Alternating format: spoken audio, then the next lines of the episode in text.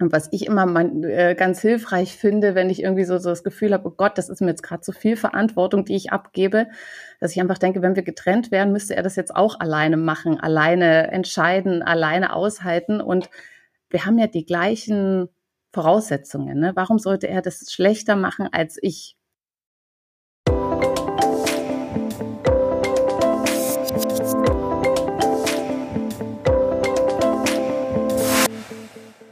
Herzlich willkommen zum Her Career Voice Podcast. Du bist hier richtig, wenn du diverse und vor allem weibliche Perspektiven auf arbeitsmarktpolitische, gesellschaftliche und wissenschaftliche Themen hören willst.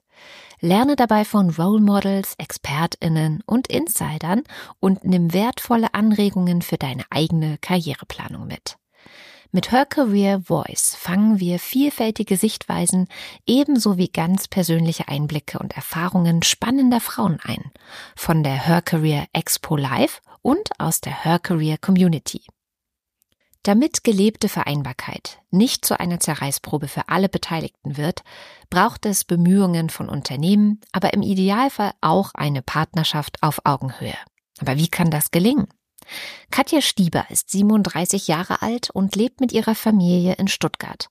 Nach einem Abstecher nach London hat die gebürtige Sächsin ihre berufliche Heimat im Schwabenländle gefunden. Während des Studiums der Medienwirtschaft konnte sie vielfältige Erfahrungen beim Radio, Fernsehen und im Verlagswesen sammeln.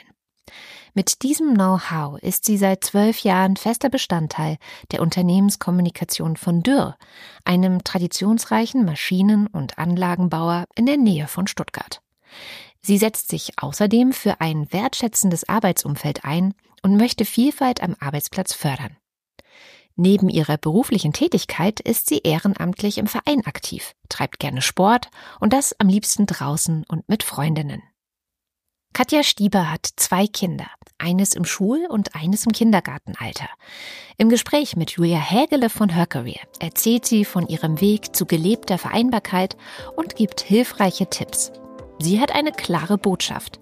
Für die Familie da sein und wirtschaftlich unabhängig bleiben. Das geht.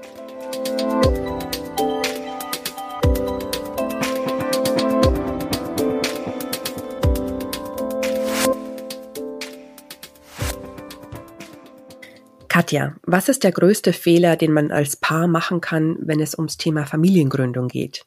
Ähm, ich glaube, einfach zu hoffen, dass es sich von selbst ergibt, weil das tut es nämlich nicht. Ähm, es ist schon ziemliche Arbeit, sich da abzustimmen und darauf einzulassen, weil es ja auch eine große Veränderung ist. Verstehe.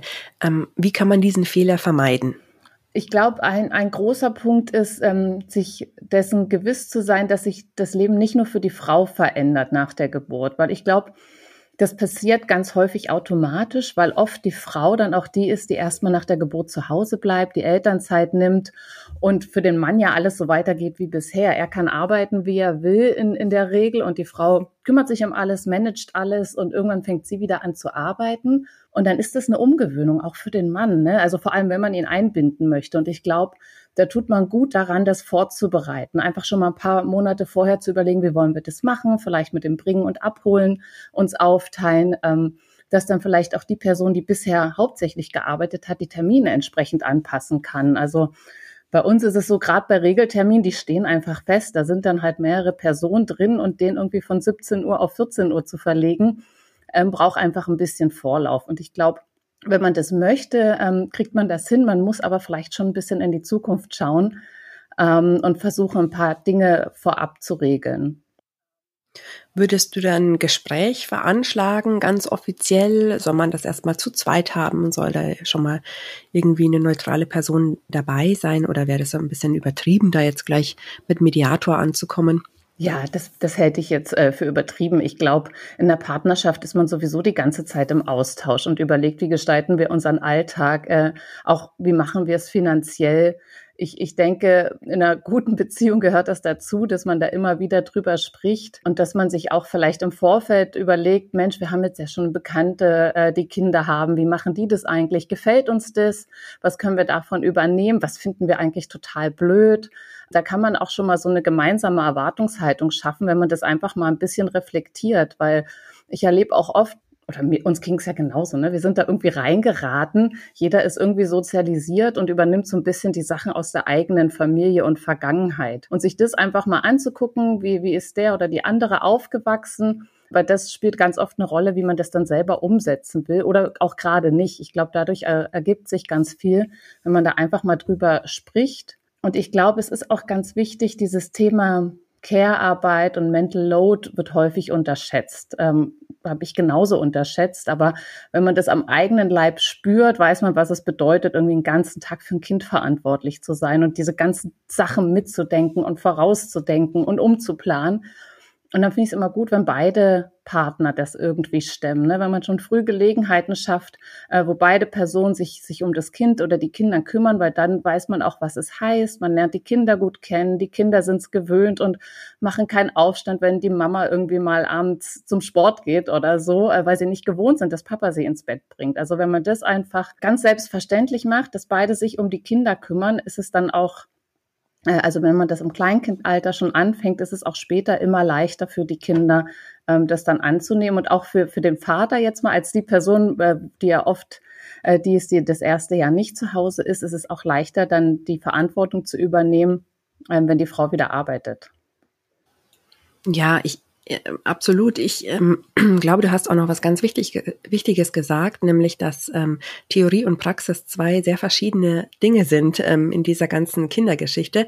Denn ich kenne jetzt aus meinem Umfeld schon Fälle, wo Paare sich als sehr emanzipiert begriffen haben, aber dann nach der Geburt des ersten Kindes eigentlich schon in so alte Rollenmuster äh, wieder zurückgefallen äh, sind. Wie, wie war das bei euch? Also du bist jetzt, glaube ich, ähm, seit zwölf Jahren in deinem Unternehmen. In dieser Zeit hast du äh, zwei Kinder äh, bekommen. Eines ist jetzt im Schulalter, eines ist im Kindergartenalter. Wie war dein Weg diesbezüglich? Ja, das war tatsächlich auch so, dass wir ziemlich klassisch, ähm, ich fange mal kurz bei den Kindern an, dass ich relativ klassisch dann auch so ein Jahr ungefähr zu Hause geblieben bin äh, mit unserem Kind jeweils und dann erst wieder angefangen habe zu arbeiten. Mein Mann hatte nur diese zwei Vätermonate. Ähm, ich glaube, wir würden es rückwirkend vielleicht auch anders machen, aber damals waren wir einfach auch noch nicht so weit und haben das nicht hinterfragt. Da war das einfach schon so ein Ding, dass er zwei Monate Elternzeit nimmt. Ähm, ist jetzt auch schon ein paar Jahre her. Und mir war aber wichtig, dass ich mindestens einen Nachmittag länger arbeiten kann und dann nicht diesen harten Anschlag habe. Also damit bin ich sofort reingegangen. Und mein Mann war auch so, dass es ihm wichtig war, dass ich wieder einen Job machen kann, in dem ich auch Verantwortung übernehmen kann. Und er wusste, dass das auch mal dazugehört. Von daher habe ich erst auch nur vier Tage gearbeitet und hatte da immer einen Tag lange, wo mein Mann unsere Tochter abgeholt hat. Damals hatten wir nur ein Kind. Und ich glaube, weil ich da schon so klar war, ähm, konnten wir das regeln. Ähm, er hätte sich darüber wahrscheinlich gar nicht so viel Gedanken gemacht, weil, wie gesagt, für ihn war ja alles bisher so wie immer. Und deswegen musste ich ihn da sehr früh mitnehmen, um auch ihm klar zu machen, jetzt verändert sich auch an der Stelle jetzt nochmal was für dich. Wie können wir das gemeinsam hinkriegen? Und mittlerweile sind wir so, dass jeder zwei Nachmittage mit den Kindern hat und wir uns freitags abwechseln aber noch, ähm, um auf den Job zurückzukommen, da hat sich dann natürlich auch einiges für mich geändert. Ne? Wenn du mal ein Jahr raus bist, sind Nachfolgerinnen ähm, gekommen, die natürlich meinen Job übernommen haben ähm, und die dann auch sehr gut waren und das super gemacht haben. Und deswegen habe ich dann jedes Mal auch mir neuen Aufgabenteil gesucht bei uns im Team, als ich zurückgekommen bin. Habe früher ganz viel Internet betreut und interne Kommunikation gemacht, unser Mitarbeitendenmagazin. Und nach der Eltern, ersten Elternzeit hatte ich dann die Chance, Social Media bei uns aufzubauen. Das war natürlich sehr cool, ähm, dass da endlich Kapazitäten dann dafür da waren. Und dann habe ich, glaube ich, nach anderthalb, zwei Jahren, genau, kam dann unser Sohn. Und danach bin ich viel in Projekten dann äh, eingestiegen und habe die begleitet im Bereich Change, Kommunikation. Äh, Gerade so Transformationsprojekte machen mir da sehr viel Spaß. Und diese Projektarbeit ähm, ermöglicht es mir aber auch, gut Familie und Beruf ähm, zu verbinden, weil ich da sehr flexibel arbeiten kann. Ich kann auch selbst entscheiden, ob ich im Homeoffice arbeite oder ins Büro gehe. Von daher ähm, hat es mir das auf jeden Fall sehr erleichtert. Das heißt aber, du bist zurückgekommen und dein Job war eins zu eins nicht so da wie vorher, wie das halt manchmal auch so in der Praxis laufen kann, weil die Geschäfte ja irgendwie weitergehen müssen. Aber du hast dann äh, dich entschieden, also flexibel darauf zu reagieren und dich in andere Felder einzuarbeiten, richtig? Absolut. Also und wie gesagt, bei dem Social Media Thema, das war ein Thema, was ich schon lange machen wollte und getrieben habe, wo aber vorher die Kapazitäten nicht da waren. Und dadurch, dass äh, die Sachen, die ich vorher gemacht habe, verteilt waren, ähm, war dann raumfrei, ähm, dieses neue Projekt anzugehen sozusagen. Also habe ich da auch sehr davon profitiert. Also du warst auch selbst quasi flexibel. Also die Unternehmen müssen natürlich auch flexibel sein und müssen sich darum bemühen, äh, MitarbeiterInnen zu halten und zu gewinnen. Ich glaube, das würde niemand mehr anzweifeln. Ähm, für gelebte Vereinbarkeit muss man auch selbst flexibel sein, wie mhm. wir gerade gehört haben. Stimmt, ja. Aber da fehlt natürlich auch noch die ähm, flexible und auch gute Kooperation der Erziehungsberechtigten, auch, also der Eltern. Ähm, auf jeden Fall. Und ähm, das sollte man auch nicht unterschätzen, weil also gerade in das Thema Familie ist jetzt nicht so, dass man einfach reinrutscht. Man überlegt sich das ja schon vorher, aber man weiß eigentlich nicht, was es bedeutet im Nachhinein. Und man weiß auch nicht, was für eine Mutter bin ich, was für ein Vater ist der andere. Also da ist ziemlich viel Überraschungspotenzial drin. Deswegen kann man so viel da gar nicht vorausplanen. Man kann aber sich ein paar Sachen, wie gesagt, einfach mal überlegen, um so ein paar ähm, Rahmen zu setzen und dann im Gespräch bleiben. Und was ich immer mein, äh, ganz hilfreich finde, wenn ich irgendwie so, so das Gefühl habe, oh Gott, das ist mir jetzt gerade zu viel Verantwortung, die ich abgebe, dass ich einfach denke, wenn wir getrennt wären, müsste er das jetzt auch alleine machen, alleine entscheiden, alleine aushalten. Und wir haben ja die gleichen Voraussetzungen. Ne? Warum sollte er das schlechter machen als ich? Also es gibt ja jetzt nicht den Mutterinstinkt oder so, oder dass Mütter irgendwie besser sich um Kinder kümmern können. Das ist, glaube ich, einfach immer nur die Person, die am meisten Kontakt zu den Kindern hat, die sie halt sehr gut kennt und wo die Kinder dran gewöhnt sind. Ich glaube, da, da spielt das Geschlecht gar keine Rolle. Kannst du uns noch mehr darüber erzählen, wie dein Mann und du, wie ihr euch ähm, als Paar diesbezüglich gefunden habt? Weil ein Liebespaar sein und ein Liebespaar als Eltern sein sind doch zwei verschiedene Dinge, oder? Ja, ja, das stimmt. Und, und du brauchst auch, glaube ich, ein bisschen Zeit, äh, das anzuerkennen und, und da reinzuwachsen. Wir haben uns da gar nicht so schnell drüber Gedanken gemacht. Das, wir sind da auch so ein bisschen reingetapst sozusagen und irgendwann habe ich aber gemerkt, das ist mir irgendwie zu viel. Also irgendwie weiß ich über alles Bescheid und ich habe das Gefühl, mein Mann nicht. Ich spreche ihn auf irgendwas an und er, er ist da gedanklich überhaupt nicht äh, so involviert wie ich. Und da hatte ich. Der berühmte Mental Load. Genau, da habe ich dann auch erstmals von Mental Load gehört und, und habe dann, ich glaube, das war vor drei Jahren ungefähr, das Buch von Patricia Camarata gelesen, Raus aus der Mental Load-Falle, was mir total die Augen geöffnet hat, weil ich kannte das Gefühl, aber ich wusste nicht so, dass andere das auch haben und wie man dagegen ankommt. Und habe dann aber auch verstanden, dass äh, ein Teil von mir auch selbst auferlegter Mental Load ist, weil ich irgendwelche Erwartungen erfüllen möchte. Ah, das ist interessant. Das ist interessant. Kannst du das ein bisschen erklären?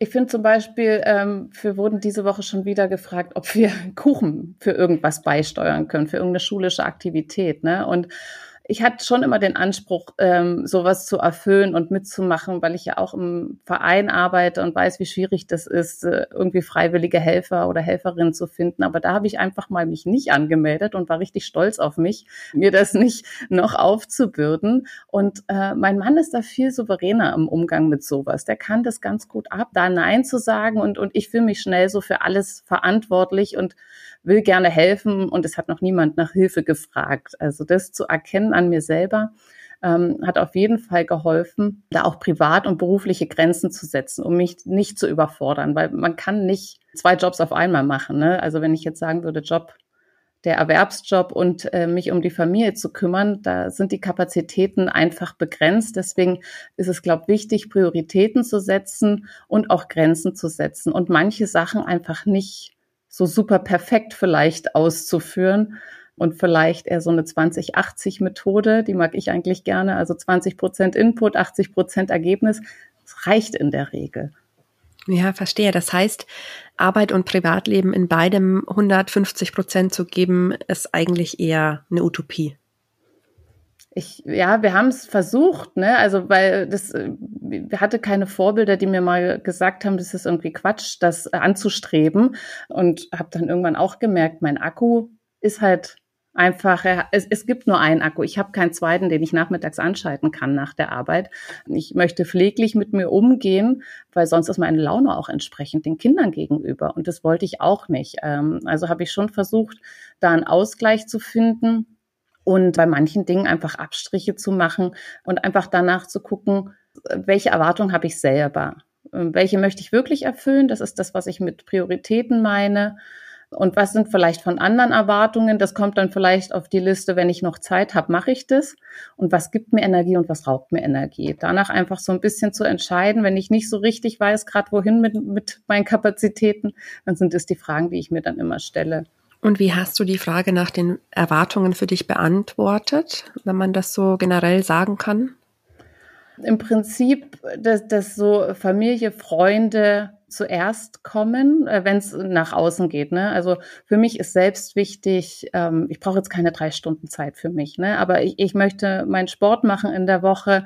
Da möchte ich am liebsten auch nicht gestört werden. Das wissen die Kinder auch. Manchmal mache ich morgens Yoga und dann lassen die mich in Ruhe. Das ist dann aber auch was, was die lernen mussten und wo ich dann einfach ja dazu stehe, dass das jetzt so für mich ist. Und ich brauche aber wirklich jetzt nicht so die, die, die großen irgendwie drei Abende in der Woche frei, aber so ein paar Kleinigkeiten. Wenn du so zusammen, zusammengefasst auf die letzten ähm, zehn Jahre zurückblickst, wo liegen denn Schwierigkeiten jetzt deiner Erfahrung nach für Frauen, die eine gleichberechtigte Partnerschaft le leben wollen?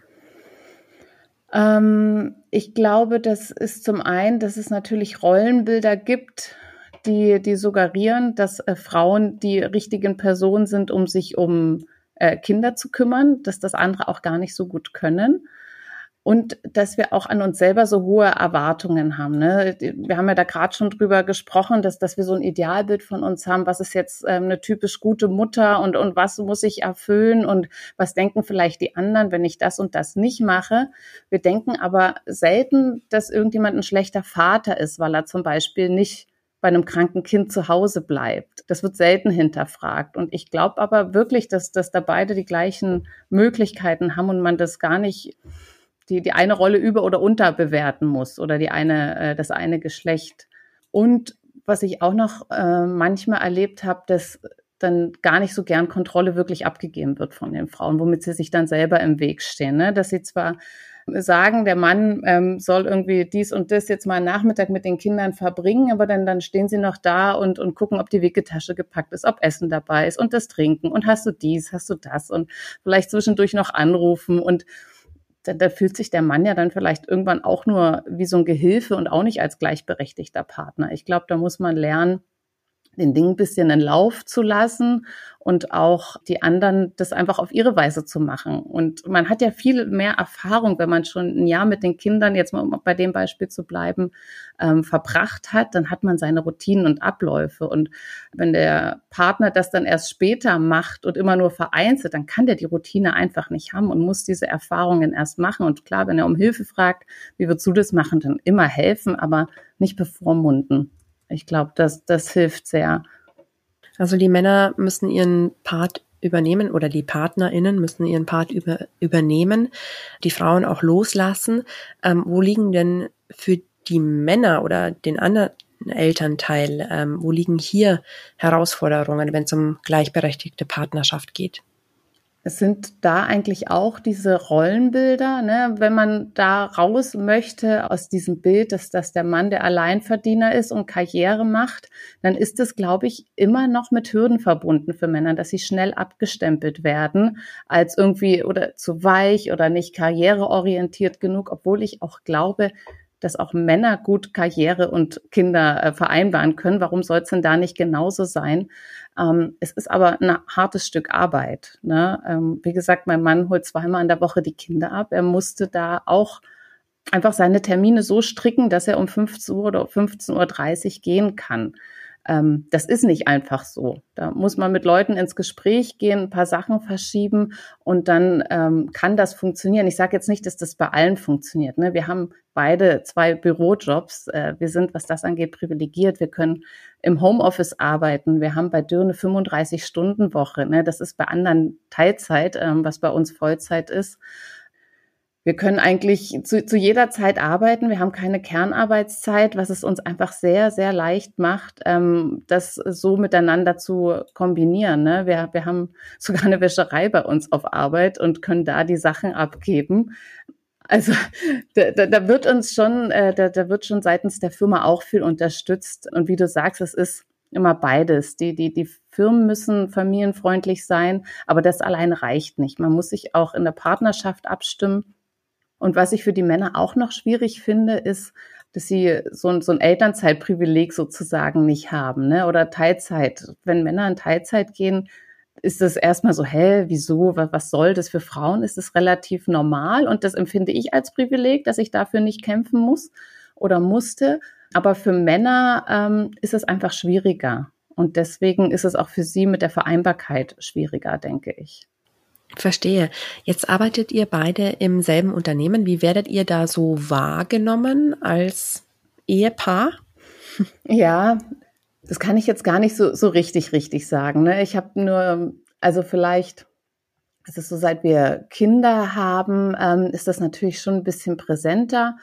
Die, die Kolleginnen und Kollegen äh, wissen mittlerweile auch, dass bei Nachmittagsterminen, ähm, wo wir vielleicht beide dran teilnehmen müssen, wir hatten mal so ein, so ein Gebiet, wo wir zusammen drin gearbeitet haben im Bereich äh, Modern Workplace, ähm, da kann halt nur ein Stieber dabei sein sozusagen, weil der oder die andere kümmert sich um die Kinder. Und so ist es einfach. Und das ähm, trifft aber ähm, eigentlich immer auf Verständnis, weil ich glaube, Transparenz hilft da einfach sehr. Und es ist so, ähm, ich habe ja vorhin gesagt, ich habe eine, eine Zeit lang vier Tage gearbeitet, da hatte ich mittwochs immer frei. Und die, meine Kolleginnen und Kollegen aus dem Team, das war nie ein Problem für die ähm, weil die einfach wussten, da mittwochs ist sie nie da. Ähm, ich habe meine Termine und Themen so gelegt, dass dann auch nie was liegen geblieben ist sozusagen, dass ich das allen kommuniziert habe, es geht am Donnerstag weiter oder so. Ähm, von daher habe ich da die Rückmeldung bekommen, ähm, dass das null Problem äh, für die ist und auch so, wenn ich sage, ich bin jetzt mal irgendwie eine Woche alleinerziehend, ich muss äh, Kinder bringen und holen, bin daher anders erreichbar, dann wird das eher sehr wertschätzend aufgenommen und die Kollegen versuchen da auch zu unterstützen. Ich habe so den Eindruck, dass ihr das sehr gut hinbekommt äh, mit der bezahlten Arbeit, mit der unbezahlten Arbeit. Ähm, was hat euch ganz konkret geholfen, da euren Weg zu finden? Ja, neben den harten Fakten sozusagen unternehmensseitig, die ich gerade schon erwähnt habe, ne, Homeoffice, 35 Stunden Woche, flexible Arbeitszeiten, ist es auch diese festen Tage, die wir haben äh, mit dem Bringen und Holen. Also einer bringt, das heißt, er fängt später an zu arbeiten und der andere fängt früh an zu arbeiten und holt nachmittags die Kinder. Und ich glaube, für manche Familien ist es schwierig, sich da so fest festzulegen. Ähm, uns hilft es aber, weil es auch einen gewissen Spielraum gibt. Ne? Ich habe dann auf jeden Fall, weiß ich, wann kann ich Termine ausmachen vor neun oder nach 15 Uhr und, und muss nicht jedes Mal ähm, nachfragen. Also uns gibt diese Planung der Schichten, so nennen wir das immer, auch eine gewisse Sicherheit und Flexibilität, unseren Arbeitsalltag dann zu gestalten, weil wir dann einfach wissen, wann, wann der andere sich um die Kinder kümmert. Und es ist jetzt aber nicht so, wenn, wenn man dann doch mal einen Termin noch mal anders reinbekommt oder so, ähm, sind wir auch immer munter dran, unsere Dienste und Schichten zu tauschen und uns da weiter abzustimmen. Aber erstmal der, der Rahmen hilft uns sehr. Wir arbeiten auch beide nach der Getting Things Done Methode, also privat und beruflich. Da geht es darum, ähm, die, die ganzen Inboxen ähm, auf eine zu reduzieren. Also, dass ich mir alle meine To-Dos, dass ich jetzt nicht noch 100 Mails im Mail-Eingang habe, ähm, 20 ungelesene Benachrichtigungen in Teams und dann noch äh, WhatsApp die ich ähm, bearbeiten muss, sondern de, die Idee ist, dass ich alles kanalisiere in eine große To-Do-Liste sozusagen. Die kann auch ähm, je nach Belieben private und berufliche Themen vermischen. Aber ich habe jetzt zum Beispiel für mich auf Arbeit nutze ich das Tool To Do, schreibe da alles rein, was ich machen muss. Auch wenn das nur ist, Dokument an XY schicken. Weil wenn ich es in dem Gespräch nicht sofort mache, vergesse ich es wieder. Und ähm, das hilft mir einfach total, diesen Wust an Mental Load auch loszuwerden, weil dann ist es nicht mehr im Kopf. Sobald ich es aufgeschrieben habe, kann ich es loslassen und setze mir Termine, wann das wieder aufploppt, automatisch. Und so bin ich viel entspannter einfach, weil ich nicht die ganze Zeit das Gefühl habe, ich habe irgendwie was vergessen oder mir geht was durch, weil ich tatsächlich sehr viele kleine Aufgaben aufschreibe und da reintippe und ähm, dann abhaken kann. Und da ist jetzt auch nicht der Anspruch, sorry, ich noch den einen Satz, ähm, dass alles, was ich mir für heute vorgenommen habe, dass ich das auch erledige. Aber ich weiß dann schon, das ist jetzt das Wichtigste heute, das muss ich auf jeden Fall machen. Und der Rest des Tages wird dann geschaut, was ich an kleineren Aufgaben da noch reinpacken kann. Habt ihr das für zu Hause auch? Also irgendeine Art digitales Tool, wo ihr euch abstimmt? Ja, tatsächlich. Wir sind schon ähm, ziemlich digital. Wir haben auch keine Papierablage mehr.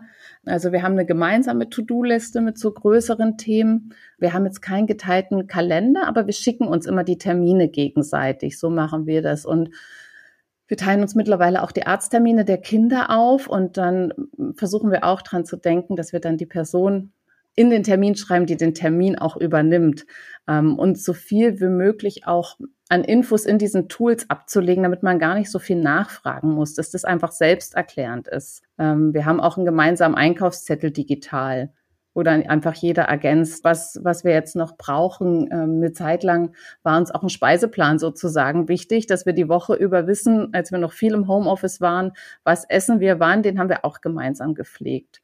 Ist jetzt aber im Moment überhaupt nicht mehr so. Ne? So, solche Sachen verändern sich auch nach, nach den Bedürfnissen und dann, dann probiert man mal was aus und, und dann macht man es wieder anders. Genau, du wolltest noch was fragen. Ich, äh, ja, ich finde es total interessant, weil ich frage mich immer, ist das irgendwie ähm, total, wie soll ich sagen, ich hätte beinahe gesagt, äh, kapitalistisch die Methoden aus dem Arbeitsleben ins Pri Privatleben zu übertragen.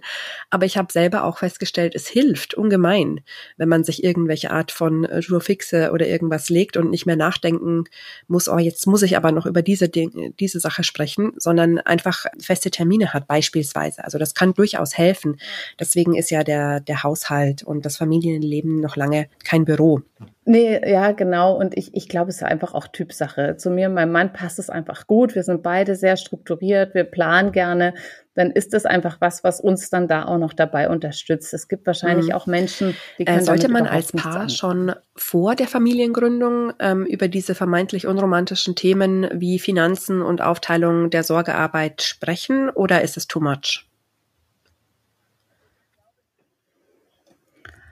Also ich glaube, in dem begrenzten Rahmen, in dem man das kann, sollte man es zumindest versuchen. Wie gesagt, wir wissen nicht, was dann passiert, ähm, auch, auch wie die Kinder sind. Das Temperament weiß ich vorher auch nicht, ähm, wie, wie betreuungsintensiv die sozusagen sind und wie viel Freiheiten sie auch zulassen. Ich glaube, das macht schon Sinn, ähm, wo ich auch denke, was wichtig ist, wenn, wenn die Elternzeit jetzt ungleich verteilt ist, also dass eine Person länger in Elternzeit ist als die andere, dass man auch da gerade über Finanzielles sprechen sollte, weil dann ja eine Person weniger verdient in der Zeit.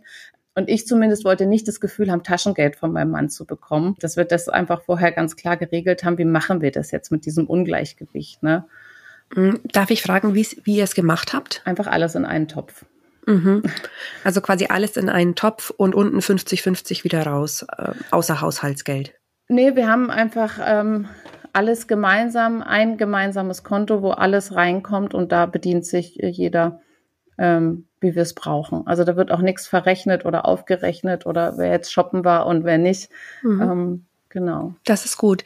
Es gibt ja noch die andere Methode, dass man quasi Anteile, prozentuale Anteile mhm. seines Gehalts auf ein ähm, Gemeinschaftskonto macht. Das finde ich auch nicht verkehrt, aber egal wie man sich dann entscheidet, Hauptsache man hat mal drüber gesprochen und ja, am Ende genau. gibt es kein, kein böses Erwachen. Das denke ich auch, genau. Oder man, man fühlt sich irgendwie abhängig von einer Person. Das ist sowas, was ich auf jeden Fall nicht wollte. Hm. Ich denke, dass äh, viele Zuhörerinnen, Zuhörerinnen sich äh, sehr inspiriert äh, fühlen, weil du ganz ähm, konkrete Tipps äh, hattest. Ähm, können wir die vielleicht noch mal so ein bisschen zusammenfassen? Unter welchen Bedingungen ist deiner Meinung nach gelebte Vereinbarkeit möglich? Ich glaube, dass die, dieses Thema Verantwortung abgeben und Vertrauen zulassen ganz wichtig ist, gerade wenn, wenn man im Moment noch in einem Ungleichgewicht ist und sich daran tasten muss, dass man da einfach Teile abgibt, dass man, wie wir es gerade schon hatten, gemeinsame Ressourcen nutzt für, für Einkaufszettel, Kalendereinträge, dass man nicht so viel nachfragen muss einfach, ne, dass sich vieles einfach auf solchen Wegen klären lässt dass man regelmäßig miteinander spricht. Uns hilft es, ähm, was wir aber auch manchmal vernachlässigen und das merken wir dann böse, ähm, sonntags einfach über die kommende Woche zu sprechen und dann einfach mal reinzuschauen, okay, bleiben die Schichten so, wie wir sie normalerweise planen? Müssen wir was umplanen? Wer nimmt wann das Auto? Oh, ich bin an dem Tag noch lange auf dem Spielplatz. Falls du schon zu Hause bist, könntest du vielleicht schon mal Abendessen vorbereiten.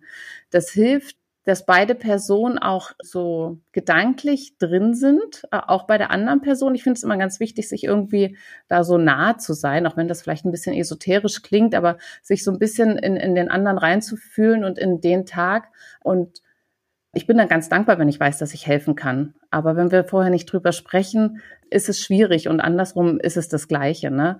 Äh, wenn man das einfach ganz gut abstecken kann, wo man vielleicht Unterstützung braucht oder wo sich was verändert hat, dann hilft es natürlich auch, Aufgaben zu verteilen, gerade diese Mental Load-Themen mal anzusprechen und durchzugehen mich haben zum Beispiel Geburtstage ziemlich gestresst, also die der eigenen Kinder zu organisieren, als ich, wenn ich das Gefühl hatte, ich mache das ganz alleine und auch wenn unsere Kinder zu Geburtstagen gehen. Da haben wir es jetzt einfach mal versucht. Ich bin für die Kindergeburtstage äh, unserer Tochter zuständig und mein Mann für die unseres Sohnes. Und ähm, er geht dann auch in diese WhatsApp-Gruppen rein, die es dann dazu gibt. Äh, ähm, ich gerate immer wieder rein, dass ich mich um die Geschenke für, für die Jungsgeburtstage kümmern will, weil ich es dann vergesse und irgendwie dann schon so voll in der Aktion bin. Aber ähm, das funktioniert ganz gut und ich finde auch dieses, diese WhatsApp-Gruppen aufzuteilen, finde ich sehr entlastend. Und da gibt's Themen, die bekomme ich dann einfach nicht mit. Und das fand ich am Anfang schon schwer. Das ist auch nochmal das Thema Kontrolle abgeben, weil ich dann einfach nicht über alles informiert war. Aber gleichzeitig entlastet es total meinen Kopf. Und von daher, dafür plädiere ich total, ähm, dass das nicht immer nur eine Person abbekommt.